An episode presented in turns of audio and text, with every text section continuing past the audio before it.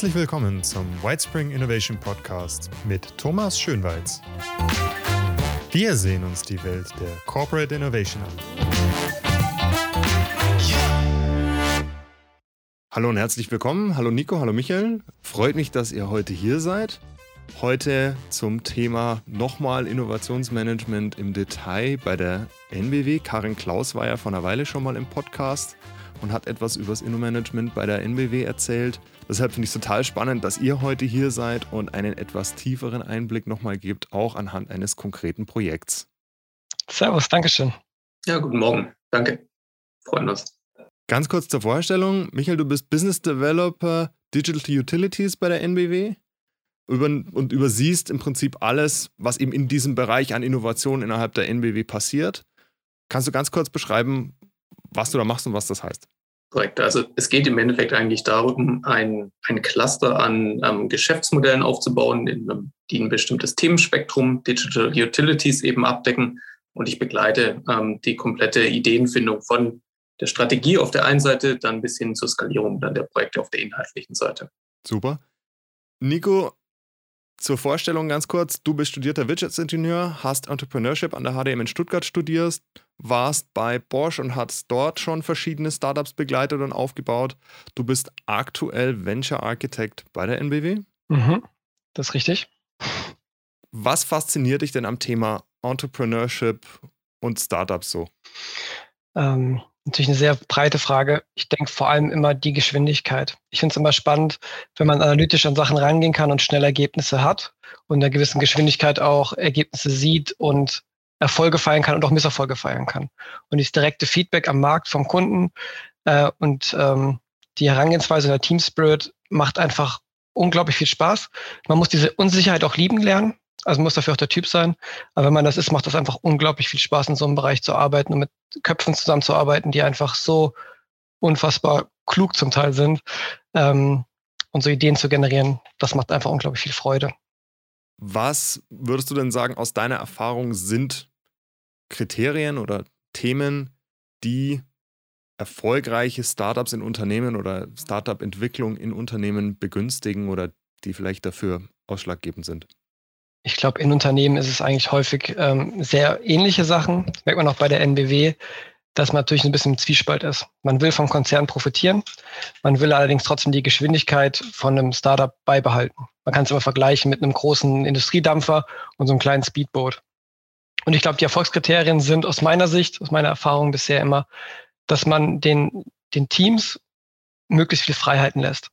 Dass man wirklich versucht, sie in ihrer grundlegenden Arbeit weit weg vom Konzern zu lassen und den Konzern eher als Hilfestellung zu sehen und nicht als, komm, wir machen da jetzt mit, sondern man muss ihnen wirklich Freiheit lassen und nur bei Bedarf dann wirklich eine Zusammenarbeit anstreben. Weil es ist immer nett gemeint auch von einem Konzern, aber man kann Projekte auch manchmal totstreicheln und totlieben. Ähm, also die Freiheit ist, glaube ich, so mit der größte Aspekt in dem Bereich, den man den Teams lassen muss. Kannst du da vielleicht noch ein bisschen ins Detail gehen? Was meinst du mit Freiheit? Ja. Ähm, also ist jetzt Beispiel bei uns bei der NBW ist es so, da läuft es aus meiner Sicht ganz gut. Das sage ich jetzt nicht nur, weil das natürlich äh, mein Arbeitgeber ist, ähm, dass man ein Thema zwar bekommt, aber sehr breite Leitplanken einfach auch dazu bekommen kann. Das heißt, man bekommt eine Grundidee auf den Weg gegeben und dann ist man im Dreier- oder Vierer-Team und läuft einfach los, sammelt Erfahrungen. Und es ist relativ schnell klar, dass das Team die Experten in dem Bereich sind. Ähm, wir haben zwar auch die Möglichkeit, auf Fachexperten zuzugehen in bestimmten Bereichen, gerade Energiewirtschaft ist häufig sehr komplex, aber die Erfahrungen, die wir machen, bewirken halt relativ schnell, dass das Grundteam eigentlich die die größte Expertise in diesem Bereich hat. Und das ist auch relativ schnell klar. Das heißt, man kriegt nicht irgendwie vordoktoriert, ihr müsst das und das machen, ihr müsst in die, in die Richtung gehen, sondern es ist eher ein, das ist das Grundproblem, jetzt lauft los. Und in einem Monat berichtet uns, was dann das Ergebnis war. Und ich glaube, dass das einfach wichtig ist, dass man nicht zu sehr da im Projektgedanken einfach drin ist im Konzern, sondern sagt, das ist ein Team, das ist eine freie Radikale im, äh, im Prinzip, macht mal und berichtet uns dann, was bei rausgekommen ist. Und dann entscheiden wir nach einer gewissen Zeit, okay, sind die Ergebnisse wertvoll oder sind die Ergebnisse nicht wertvoll. Und zwar erst im Team und dann mit dem Konzern. Vielleicht an den Michael die Frage, was für Vorgaben und Leitplanken kriegen denn die Teams? Also ich, ich würde gerne das aufgreifen, was, was, was Nico gerade gesagt hat. Ähm, in erster Linie bekommen sie erstmal eine Problemstellung. Ja, ich glaube, das, das, das ist schon mal ein, ein Unterschied zu dem, ähm, wie man es wie ja machen könnte, wenn man jetzt, ich sag mal, so ein Thema aus so einer klassisch strategischen Brille dann auch hergedacht hat, ne, dass man eben sagt, wir müssen in diesem Feld innovieren und ähm, die Lösung könnte folgendermaßen aussehen. Bitte verprobt das doch mal. Das ist meistens ähm, schwierig ähm, und deshalb ähm, achten wir darauf, dass, dass ähm, die Teams bei uns eben in, in allererster Linie ähm, Problemstellungen bekommen, wo sie eben auch eine Möglichkeit haben, dann eben selbst ein Stück weit daran eben auch da in, in diesem Rahmen zu navigieren. Ähm, oder äh, der Zufall soll ja auch eine Chance bekommen. Also wir haben es schon oft erlebt, dass man dann vielleicht irgendwie wo ganz anders landet, ähm, als man eigentlich gedacht hat. Ja, ähm, ansonsten versorgen wir die Teams mit einem, mit einem kleinen Starter-Paket, nennen wir das immer. Das heißt, Sie bekommen eigentlich, ich sag mal, einen ersten Schwung an Market Insights, Desk Research, den wir meistens aus der, aus der Strategie dann eben auch selber machen. Sie bekommen ähm, Ansprechpartnerinnen und Ansprechpartner ähm, in dem jeweiligen Umfeld. Ähm, und wir, wir sind eben die ganze Zeit eben auch verfügbar, ähm, um eben ähm, da auch mit Rat und Tat zu unterstützen. Was gibt es denn für Beschränkungen, zum Beispiel, so ganz klassisch ist so ein Gewinnziel oder die müssen einen gewissen Umsatz machen in einer bestimmten Zeit oder sowas? Wie sieht es da aus? Wir gehen da eigentlich sehr gerne eher auf, auf die Marktgröße. Na, na, natürlich können wir uns nicht ähm, von dem abnabeln, was, was ähm, wie das große Unternehmen tickt. Ja, und ähm, im Falle der NBW tickt dieses große Unternehmen eben ähm, weniger nach Umsatzzielen, sondern nach operativen Profit. Ja. Trotzdem, der Nico hat es schon angeschrieben, es braucht eben gerade für solche Unternehmen nochmal einen anderen Raum. Es gibt ja diesen schönen Begriff der Ambidextrie, ne, der Beidhändigkeit, der Fähigkeit eines Unternehmens, beides zu tun und eben auch in beiden Räumen unterschiedliche, ich sag mal, KPIs auch anzusetzen. Ja, das heißt, wir steuern unsere, unsere Startups eigentlich je nach Phase zum einen. Ja, wir wollen am Anfang ein paar Fragen beantwortet haben und kommen dann mit jeder Unternehmensphase, ich sag mal, dem eigentlichen Company-Ziel einem operativen Profit, ähm, insbesondere in der Skalierung näher. Wie sieht denn die Inno-Strategie in deinem Bereich aus? Die Inno-Strategie im, im Bereich ähm, Digital Utilities, ähm, das, das, das ist der Bereich, zielt im Kern eigentlich darauf ab, ähm, eine Vision umzusetzen, dass zukünftig Energie von vielen zu vielen fließen kann. Ja, und wir haben da zwei grundlegende Themen identifiziert. Das sind auch die, die wesentlichen Stoßrichtungen in dem Fall. Das ist zum einen ähm, das Thema Energiehandel und digitales Energiemanagement, ja, wo wir über digitale Plattformen Strom von dezentralen Anlagen einsammeln, optimieren und eben dann auch wieder verteilen. Ja.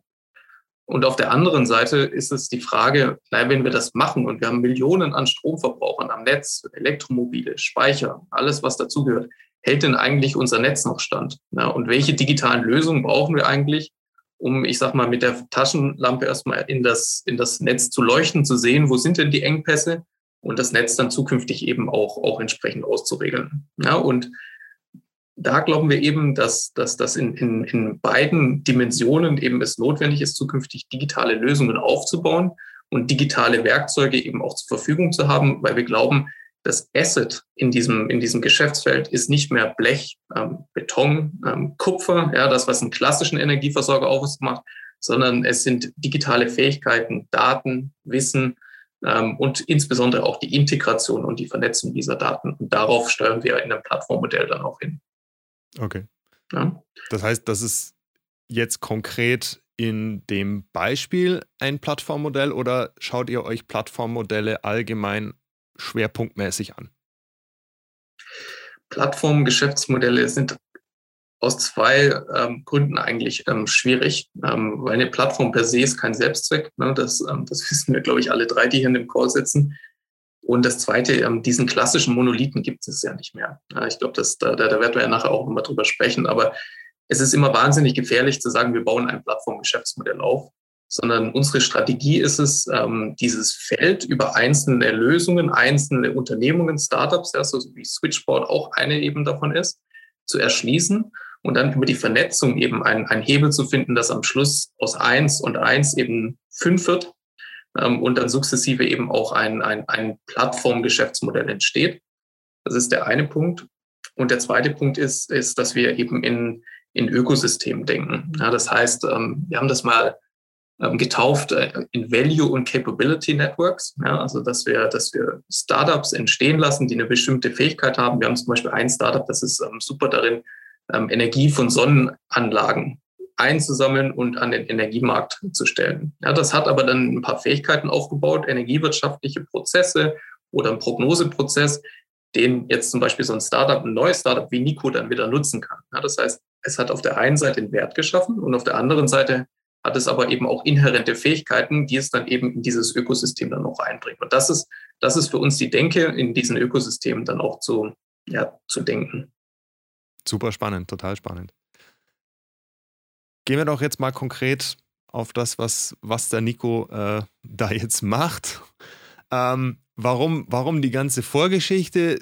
Ihr habt jetzt in dem Fall mit Nico einen etwas anderen Ansatz gewählt als eben diesen klassischen Innovationslab-Ansatz, wo einfach Leute zusammensitzen und äh, sich neue Ideen ausdenken. Nico, dein, dein neues Thema, dein äh, Startup, das ihr gerade ausgründet, äh, ist Switchboard. Was ist und was macht Switchboard? Da hat Michael eigentlich gerade schon ziemlich gut äh, hin über, übergeleitet tatsächlich, ähm, weil der Grundgedanke von Switchboard ist schon in Richtung Plattformgeschäft tatsächlich. Also Switchboard ist der Marktplatz, auf dem Energieakteure wie eine NBW, aber auch wie andere Marktteilnehmer äh, digitale Fähigkeiten und Services einfach in Form von APIs anbieten, aber auch konsumieren können um einfach genau das, was Michael gerade gesagt hat, diese Standardisierung und Modularisierung einfach voranzutreiben im Energiemarkt, die unglaublich notwendig ist. Weil Stand jetzt gibt es halt noch diese vielen monolithischen Systeme. Ähm, das heißt, Stand jetzt ist es so, es gibt eine NBW, es gibt aber auch eine E.ON und die haben immer noch super viel IT einfach alles selbst gemacht. Und in Zukunft, haben wir in anderen Branchen gesehen, wie zum Beispiel Fintech, gehen wir stark davon aus, dass das halt eine Modularisierung geben wird. Das heißt, man macht nicht mehr alles in-house, man kauft sich einfach Sachen ein, die im Idealfall noch so standardisiert sind, dass sie super einfach einzubinden sind. Und das ist auch das Ziel von Switchboard, dass man sagt, wir, wir bieten Services per API-Schnittstelle am Anfang an, sorgen aber langfristig und mittelfristig dafür, dass diese Modularisierung und Standardisierung einfach funktionieren kann im Energiemarkt und auch dadurch auch Transparenz entsteht im Energiemarkt.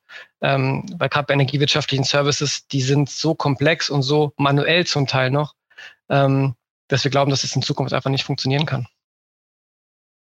Also das heißt, ihr seid nachher der Enabler für ganz viele neue Startups, eine ähnliche Bewegung, die wir im Prinzip aktuell bei den Fintechs sehen, wo durch die Deregulierung viele neue Themen entstehen äh, und viele neue Startups auf den Markt kommen. Also das heißt, das seht ihr potenziell zukünftig auch im Energiemarkt. Ganz genau, ganz genau. Wir glauben schon, dass das auf jeden Fall so passieren wird. Es wird wahrscheinlich starten, ähnlich wie im Energiemarkt, äh, mit dem Fintech-Bereich, mit sehr einzelnen Sachen. Aber nach und nach ist das Ziel schon, ganze Prozessschritte zu übernehmen, wie es zum Beispiel ja auch eine Solaris Bank macht im Fintech-Bereich, dass man sagen kann, du kannst jetzt nicht nur eine Wetterprognose bei uns einkaufen, sondern im Endeffekt einen ganzen Prozess, wie zum Beispiel eine Zeichenerkennung, um den Zählerstand abzumessen, dann Messdatenmanagement, damit dem Zählerstand auch was passieren kann und dann zum Schluss auch eine Marktkommunikation, ähm, die dann auch noch da funktionieren kann. Das sind drei verschiedene Services oder APIs oder Fähigkeiten, die wir anbieten können, die aber am Ende verbunden werden können. Ähm, und dann sehen wir halt den großen Mehrwert, dass dann zum Beispiel ein neues Startup sagen kann, ähm, okay, wir sind super gut im Vermarkten und wir wissen, was wir tun, aber diese energiewirtschaftlichen Sachen, die wollen wir gar nicht machen. Die sollen standardisiert einfach von der Stange funktionieren. Und das will Switchboard im Ende enablen. Ich glaube, wenn ich das ergänzen darf, das ist auch eine große Hoffnung von uns, dass, dass, dass wir eben damit auch einen Beitrag leisten können. Ich sag mal, die, die Digitalisierung der Energiewende auch noch mal ein Stück weit voranzutreiben. Wir beide auch extrem viele Startups eben gesehen haben, gerade im Energieumfeld, ähm, die eben immer zwischen den Stühlen sitzen. Ja, auf der einen Seite auf einem, ich sag mal, Kundenstuhl, ja, ähm, wo sie tolle Value Propositions ähm, erarbeitet haben, auf die sie sich auch konzentrieren könnten. Und auf der anderen Seite eben dann gecrashed ähm, auf dem, ich sag mal, ähm, regulierten Backend-Stuhl, also die ganzen Prozesse, die Nico gerade auch schon beschrieben hat, die man dann eben erledigen muss, um an diesem Markt auch teilnehmen zu können. Und ähm, da wäre es einfach super, wenn es eine Entwicklungsplattform gibt, um zukünftig eben etablierten Playern, aber eben auch neuen Playern eben den Zugang zum Energiemarkt eben nochmal zu erleichtern und vielleicht zukünftig auch den Zugang zum internationalen Energiemarkt oder europäischen Energiemarkt, ähm, was dann natürlich auch eine, eine entsprechende Perspektive wäre. Gibt es irgendwo Abschätzungen, wie, wie groß schätzt ihr den, den Zukunftsmarkt im, im Bereich digitale Energiewirtschaft ab? Also ist das, mit was muss man da, was kommt da für eine Welle auf uns zu, sage ich mal? Also wir sprechen da schon über einen Multimilliardenmarkt. Ne? Der, der, da, da, ist, da ist natürlich auch ähm, immer noch viel Hardware drin und ähm, das, das wird auch am Anfang so sein, dass, dass wir uns erstmal über Hardware eben in, in die Felder auch bewegen. Ähm, ich glaube, es tun sich momentan noch alle schwer, diesen, diesen rein digitalen Markt auch, auch abzuschätzen. Und da, da ist, glaube ich, in der, in der Vergangenheit auch viel Glas zerbrochen, als man eben gesagt hat, wir wollen jetzt aus Daten Kohle machen. Ja, das war immer so das, das Mantra der, der, der Energiebranche. Nur irgendwie den, den heiligen Gral hat dann niemand gefunden. Ne? Und wie es dann so ist, dann, dann, dann taucht so ein Thema dann eben auch erstmal wieder unter. Ich glaube, was viel spannender ist als Marktgröße, ist Marktwachstum. Ja, und ähm, da haben wir eben gesehen über verschiedene Studien, ähm, wie ähm, Frost und Sullivan und wie sie alle heißen, eben ähm, wie dynamisch sich die, dieser API-Markt eben ähm, erhebt. Und ähm, das ist eigentlich so das, woran wir glauben ohne jetzt, ähm, ich sag mal, bottom-up ganz genau zu wissen, wie groß der Markt äh, schlussendlich im Jahr 2030 sein wird, glauben wir eben an dieses Wachstum, glauben wir an die Notwendigkeit ähm, und ähm, gehen eben deshalb auch in den Markt. Was sind denn für potenzielle Szenarien oder mögliche Startups, die von eurer Lösung profitieren. Also wenn wir eben sagen, Energiewende, die Welt verändert sich, da ihr bietet jetzt eine, eine Zwischenlayer, ihr bietet da jetzt eine, eine, eine, Ebene an. Ich meine, wir haben in der Vergangenheit ja auch innerhalb der NBW schon diverse Themen äh, auch gemeinsam angeguckt. Ähm, was, was sind sozusagen potenzielle Startup-Kunden? Was sind mögliche Partner, die ihr sucht oder wo ihr sagt, wir können euch Stand morgen sofort Zugang geben, helfen, euch unterstützen? Das ist, eine, das ist eine schöne Frage. Das Schöne am Geschäftsmodell ist ja, dass du die Unterscheidung im Endeffekt gar nicht so stark treffen musst zwischen, zwischen Konsumenten und Produzenten. Das vermischt es relativ schnell. Also wir haben mit relativ vielen Startups gesprochen. Also Startups sind auch die erste Zielgruppe von dem Ganzen, weil wir sagen, das sind junge Unternehmen, die auch diese API-Sierung schon verstanden haben und verinnerlicht haben. Die wollen die Sachen gar nicht mehr selbst machen, weil sie sagen, ey, geh mir weg damit, Hauptsache es funktioniert, damit wir uns auf das fokussieren können, was für uns wichtig ist. Ähm, und dahingegen ist es wirklich eine spannende Frage, weil das sehr, sehr unterschiedlich und sehr, sehr breit ist. Also wir reden mit Startups im Energiemanagement-Bereich, wir reden mit ähm, äh, virtuellen Kraftwerken, mit Direktvermarktern. Ähm, also immer dann, wenn man merkt, dass man stark in energiewirtschaftliche Regulierung reinkommt, dann wird es halt immer interessanter, sich mit Switchboard auseinanderzusetzen im Markt. Weil man dann immer relativ schnell merkt, okay, ich habe irgendwas mit Marktkommunikation zu tun. Ich habe irgendwas mit Energiehandel zu tun. Ähm, und ich brauche vielleicht Daten und Fähigkeiten, die man selbst machen kann. Also ich kann mir selbst auch eine Wetterprognose anschließen. Ich kann mir selbst eine PV-Prognose machen. Ich kann mir selbst ähm, die äh, Strompreise, äh, die, EPA, äh, die Stro äh, EPEC-Strompreise besorgen. Ähm, da ist immer dann die Überlegung, mache ich es selbst und investiere das, mache es vielleicht sogar noch manuell, was, glaube ich, sehr, sehr viele Marktteilnehmer aktuell noch tun, auch Stadtwerke und EVUs.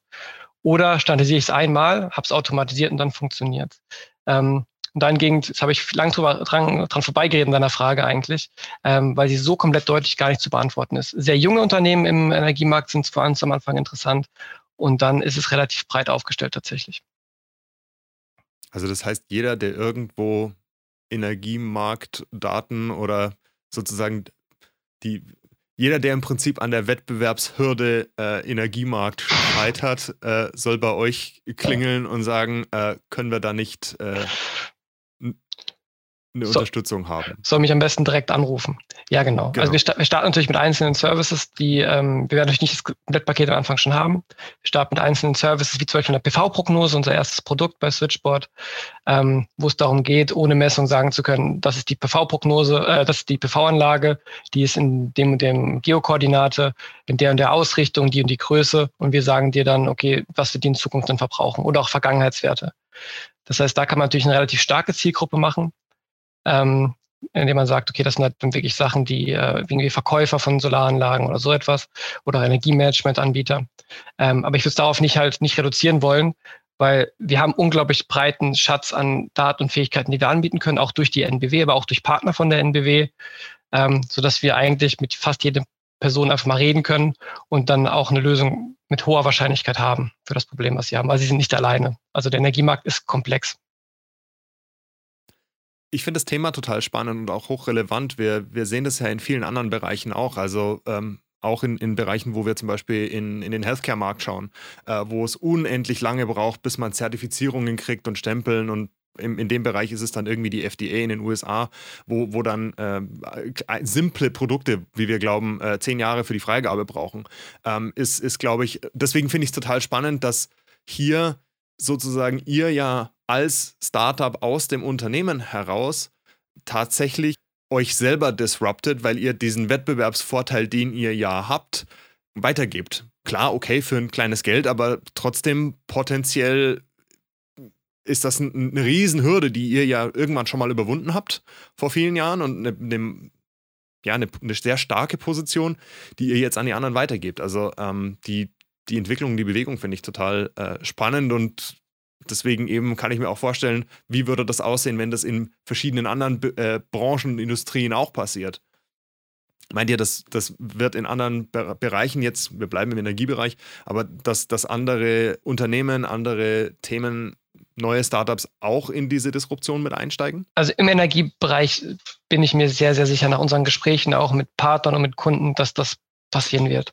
Da haben eigentlich sehr, sehr viele ein großes Interesse dran, dass so eine Öffnung stattfindet, weil auch die großen EVUs diese, diese Hürden übernommen haben und die auch eine gewisse Marktmacht auch haben und auch durch Intransparenz in den letzten 40, 50 Jahren auch gut damit gelebt haben, dass es so war, ähm, die auch merken, sie können es nicht mehr alleine machen. Michael hat es vorhin schon erwähnt, durch die Energiewende, durch die äh, Elektrifizierung sind einfach auf einmal Hürden da, die halt ein Energieversorger oder auch ein Netzbetreiber nicht mehr alleine umsetzen kann. Ähm, das heißt, da ist auf einmal ein Bewusstsein entstanden, okay, wir können es nicht alleine machen, wir brauchen diese Partner.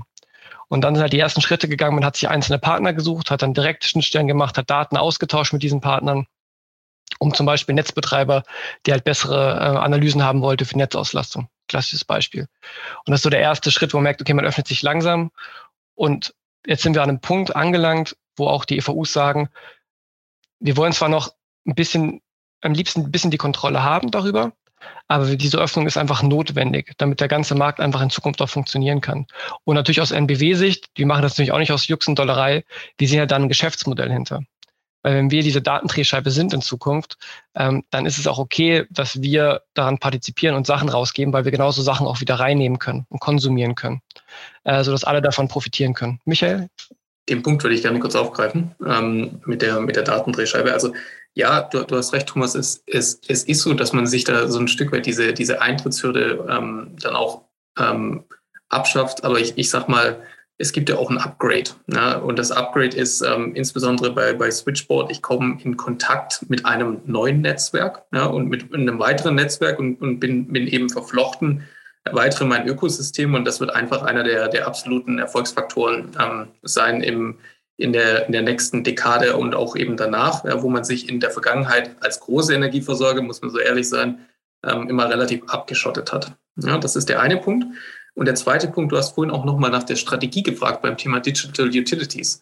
Die klassischen Utilities, die ich vorhin ähm, beschrieben habe, ähm, im Betrieb großer, komplexer Systeme, ähm, die werden auch ein Upgrade eben bekommen für sich. Und das heißt eben, dass sie zukünftig nicht nur Betreiber von kritischer Infrastruktur sind, sondern dass sie auch Betreiber von digitaler Infrastruktur sein werden. Ja, weil das ähm, mindestens genauso wichtig sein wird in Zukunft, diese digitale Infrastruktur, ich sag mal, sicher ähm, und verlässlich zu betreiben, ähm, wie es eben auch mit den klassischen Kernassets eben auch ist. Ja, und deshalb ist so ein, so ein Thema auch für uns so wahnsinnig relevant und interessant weil es äh, die grundlegenden Werkzeuge bereitstellt ähm, für die digitale Energiewende.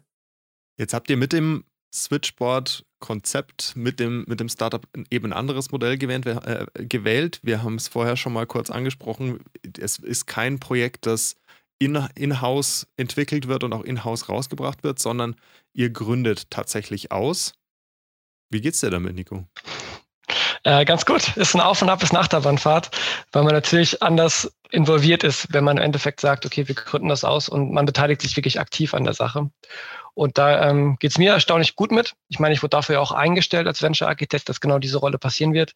Äh, man soll sich nicht zu wohl in der NBW fühlen, sondern wirklich rausgehen aus dem Thema, in Eigenverantwortung gehen, ähm, das Thema auch aktiv treiben zu können, eine Gründermentalität auch zu kommen. Ähm, deswegen geht es mir eigentlich ziemlich gut damit. Aber es gibt natürlich auch Tage, wenn man irgendwie mal ein bisschen länger arbeitet, wo man sagt, ja, ich hätte auch meine 36-Stunden-Woche weiterhin äh, einfach in Zukunft behalten können. Wie ist denn diese Veränderung aus dem klassischen Inno-Management, wie gesagt, Leute sitzen miteinander in einem großen Raum und, und denken sich tolle Sachen aus, hin zu raus in, in die Selbstständigkeit? Was, was, wie ist so der Prozess? Also wir sind ja gerade am Anfang von dem Prozess, also am Anfang, also mittendrin eigentlich. Die Gründung soll grundsätzlich Richtung äh, Ende August, Anfang September stattfinden, dass wirklich die Switchboard GmbH gegründet ist. Wahrscheinlich mit einem neuen Namen sogar, das ist markenrechtliche Sachen gerade. Ähm, so dass wir da gerade mittendrin sind. Und um auch da einen Schritt zurück zu machen, ich halte diesen Schritt für, du hast es am Ende gesagt, das ist ein neuer Weg. Ich glaube, das wird in Zukunft ein etablierterer Weg werden, dass man sagt, man gründet früh Sachen aus. Ähm, ich glaube nicht, dass dieser, also für mich dieser klassische Weg mit, wir setzen uns zusammen, machen das im Unternehmen, äh, setzen dann Leute rein als Geschäftsführer, aber das Ding gehört der NBW, ähm, dass das in jedem Geschäftsmodell funktionieren wird in Zukunft. Switchboard ist da eigentlich ein Paradebeispiel für, äh, wo man sagt, wenn man mit so einer Plattform oder so einer Drehscheibe an den Markt geht und sagt, ey, das ist eine Innovation der NBW, das ist eine hundertprozentige NBW-Tochter, wird das einfach Probleme verursachen mit anderen Marktteilnehmern, mit anderen Anbietern. Ähm, und daher glaube ich schon, dass das für Switchboard das Richtige ist, dass man sagt, man geht früh raus, sehr deutlich früher als bei anderen Projekten in der Vergangenheit auch war. Ähm, ich glaube allerdings auch, dass das natürlich vom Prozess her auch neu ist für die NBW. Das heißt, da gibt es natürlich auch ein paar Hiccups, ähm, weil so ganz früh das einfach noch nicht gemacht wurde. Da kommen andere Fragen auf als in anderen Bereichen. Thomas, ähm, vom, vom Prozess her, du hast ja gerade schon gesagt, und du warst ja auch bei, bei ein paar Themen bei uns intern auch schon dabei und hast uns da begleitet.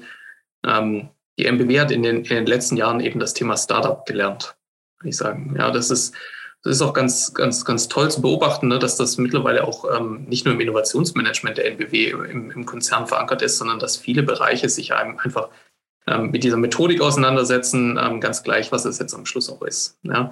Und für uns war jetzt eben stand die, die Frage im Raum, was wäre jetzt die nächste Evolution? Ja, und dann, dann schaut man eben auch mal zurück. Und was wir unter anderem auch gesehen haben, ist, ähm, dass viele der Unternehmen, die wir wirklich als eher unabhängige Gesellschaften auch mit einer entsprechenden Ownership und Incentivierung der Gründer eben auf die Straße gesetzt hatten, oftmals besser funktioniert haben, auch kommerziell besser funktioniert haben, als diejenigen, die als reine, ich sag mal, Corporate Startups ähm, im Konzern geblieben sind. Ne?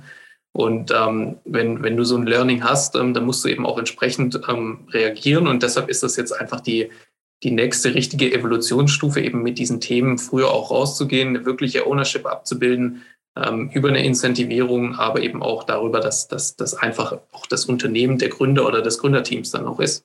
Ja. Wie geht ihr denn im Prinzip mit dem Recruiting dann um, weil du hast ja im Prinzip dann einen kontinuierlichen Brain Drain. Du bildest dir diese Leute, bringst die auf ein Innovationsmindset, ähm, bringst denen sozusagen die, die NBW-Tools bei ähm, und dann sagst du so, ihr macht eine Phase X, wo ihr das Problem mal grundvalidiert und jetzt gründen wir hart aus. Ist das ja. nachhaltig? ja, weil du, du, du bekommst über, über Menschen auch immer wieder neue Ideen, neue Ansätze, ähm, neues Potenzial eben auch mit rein. Und ähm, ich, ich glaube, dass das auf jeden Fall im längerfristig nachhaltiger ist, wie ich sage jetzt mal eine ein, bald eingesessene Innovationstruppe dort sitzen zu haben, die eben nichts mehr lernt. Ja? Und ähm, deshalb ist das, ist das, glaube ich, schon wichtig. Und der, der Punkt, nach, die Frage nach dem Wie ist, Erwartungsmanagement. Ne? Der, der Nico hat ja vorhin auch schon gesagt, ähm, als er hier seinen Arbeitsvertrag unterschrieben hat, ähm, war ja klar, war ihm klar, was, auf was er sich da einlässt. Ja? Und ich glaube, dann, dann ist das auch vollkommen in Ordnung. Und ich, ich glaube auch, um da ergänzend zu sagen, diese Rolle Venture Architekt ist natürlich, um auch ein bisschen Werbung dafür zu machen tatsächlich, weil sie mir wirklich gut gefällt, ist natürlich wirklich auch versucht, das Beste aus beiden Welten zu machen. Man hat eine Zeit lang einfach Zeit, sich um ein Thema zu kümmern, sich da reinzumachen, hat einen Arbeitsvertrag, wird dafür bezahlt, was andere Startups halt mit ihrem Notgroschen machen müssen, kriegst du ein ganz normales Mitarbeitergehalt und machst einfach das, worauf dich Spaß macht und kannst natürlich dann noch für dich entscheiden, ey, ist jetzt der Moment gekommen, der sinnvoll ist, ist das Projekt sinnvoll, passe ich auch zu dem Projekt, was natürlich auch ein wichtiger Faktor ist, stehe ich dahinter, um dann diesen Schritt zu wagen. Das heißt, für also aus Gründersicht ist es eigentlich ein sehr, sehr schöner Prozess, gerade auch, weil man natürlich auch dann den Investor schon dabei hat, ähm, worüber man sich halt dann weniger Gedanken machen muss. Man überspringt manchmal ein paar Phasen, hat Vor- und Nachteile, klappt aber mit der NBW eigentlich im Moment super gut tatsächlich. Ähm, also ist so ein bisschen, da ist wirklich das Beste aus zwei Welten aus meiner Sicht in der Rolle zusammengefasst worden. Naja, scheint ja was richtig zu machen. Ihr gewinnt jedes Jahr äh, quasi auf Abo den Kapital äh, InnoLab Award. Also scheint ja, scheint ja was richtig zu funktionieren und äh, die Menge an Startups, die rauskommt, ist ja auch, ist ja auch ordentlich. Deswegen scheint ja zu funktionieren. Ja, hoffen wir, dass das die nächsten Jahre genauso funktioniert. Und da macht es, was Michael gesagt hat, ja auch sinnvoll. Dass man sagt, man bringt neue Köpfe immer wieder rein, neue, neue Aspekte. Ähm, und da sind wir im Recruiting bisher auch sehr, sehr erfolgreich gewesen aus meiner Sicht in den letzten Jahren. Dann bedanke ich mich ganz herzlich fürs Gespräch. Schön, dass ihr da wart. Danke für die Einladung. Wir haben zu danken. Und bis zum nächsten Mal. Bis dahin. Tschüss. Bis bald, Thomas. Ciao.